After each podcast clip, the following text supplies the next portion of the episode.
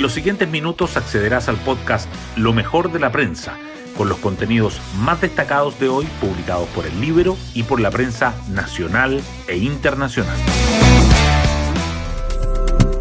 Buenos días, soy Magdalena Olea y hoy lunes 17 de octubre les contamos que a tres años del estallido, las emociones que tienen hoy las personas distan del octubrismo.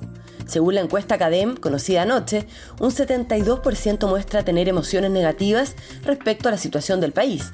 Miedo, desesperanza y cansancio son las que prevalecen. Y ante la interrogante sobre la comparación de la situación de Chile hace tres años, las cosas no han mejorado precisamente. De hecho, se muestra que el país está peor que antes del estallido. Delincuencia, violencia, orden público, situación económica, calidad de la política, pobreza, confianza en las instituciones, imagen internacional, desigualdad, salud, educación y pensiones no pasan la prueba. Tampoco lo hace el gobierno. Un 27% aprueba la gestión del presidente Boric, mientras que un 64% la desaprueba. Las portadas del día. La prensa aborda diferentes temas. El Mercurio destaca que el Banco Mundial prevé que se perderán siete años de reducción de pobreza en medio de la alta inflación y tras el fin de recursos por retiros y ayudas del Estado. La tercera resalta que Carabineros desplegará 5.000 efectivos en la región metropolitana y 25.000 en todo el país por el 18 de octubre. Y el diario financiero subraya que el grupo Penta entra en el negocio fintech con la creación de una plataforma de financiamiento para las pymes. El Mercurio destaca además que el Ministerio de Salud contempla un inédito gasto de 23 mil millones para las sentencias por fármacos de alto costo, que la reforma tributaria entra en su fase decisiva de la discusión y el oficialismo alista indicaciones, que los partidos retoman el diálogo constitucional tras las diferencias por mecanismo y que las ventas de viviendas en la región metropolitana caen 40% en el tercer trimestre, pero los precios siguen al alza.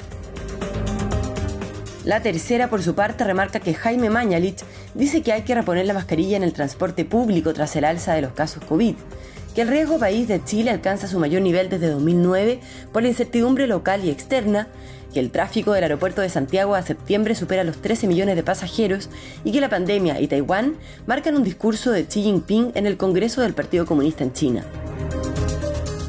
El diario financiero destaca las entrevistas a Silvia Díaz, ministra de Ciencias, a Roberto Muñoz, presidente de Movistar, y también a Paul Polman, ex CEO de Unilever. Hoy destacamos de la prensa. Carabineros desplegará 5.000 efectivos en la región metropolitana y 25.000 en todo el país para mantener el orden público en el 18 de octubre. La policía le presentó a la Subsecretaría del Interior el plan de contingencia que diseñó para mañana, la estrategia contempla el uso de drones y cámaras corporales, además de la cobertura de zonas estratégicas como la Plaza Italia y el centro de Santiago. El metro adelantará su hora punta y podría haber desvíos de tránsito.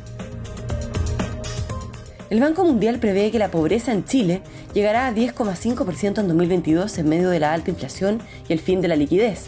La pobreza tuvo una caída constante en el país desde el 2006 en adelante, pasando de 29,9% ese año a 7,5% en 2017, según datos de la entidad.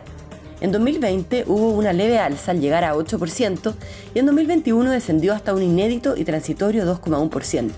Sin embargo, los próximos años marcará niveles superiores a los previos a la pandemia. Hay que reponer la mascarilla en el transporte público, dice Jaime Mañalich, por el repunte de los nuevos casos de COVID. Los contagios de coronavirus se escalaron a 5.196 el viernes, siendo la cifra más alta desde el 8 de septiembre y la primera vez en tres semanas que se supera los 4.000 infectados diarios. El exministro de Salud opina que hay que retomar las medidas preventivas, como también potenciar la campaña de vacunación. Salud contempla un inédito gasto de 23 mil millones para las sentencias por fármacos de alto costo. El presupuesto del Ministerio para 2023 incluye por primera vez este ítem. El monto previsto multiplica por nueve veces lo gastado por este concepto en 2018, cuando la Corte Suprema emitió el fallo que marcó un precedente. Expertos advierten que esto podría estimular aún más la judicialización. El oficialismo y la oposición retoman el diálogo constituyente tras las diferencias por el mecanismo. La propuesta de la izquierda y de la democracia cristiana de un órgano con 125 miembros generó un amplio rechazo en Chile Vamos, que insiste en que se parece a la convención anterior. No hay nada escrito en piedra, de eso se trata una negociación, declara hoy Francisco Buenchumilla. nos vamos con el postre del día. El Marsella de Alexis cae y el Betis de Pellegrini gana. El equipo del delantero chileno perdió 1-0 ante el PSG en el clásico de la Liga Francesa, mientras el club dirigido por el ingeniero venció 3-1 al Almería y es cuarto de la Liga Española. Bueno, yo me despido, espero que tengan un muy buen comienzo de semana y nos volvemos a encontrar mañana martes en un nuevo podcast, Lo mejor de la prensa.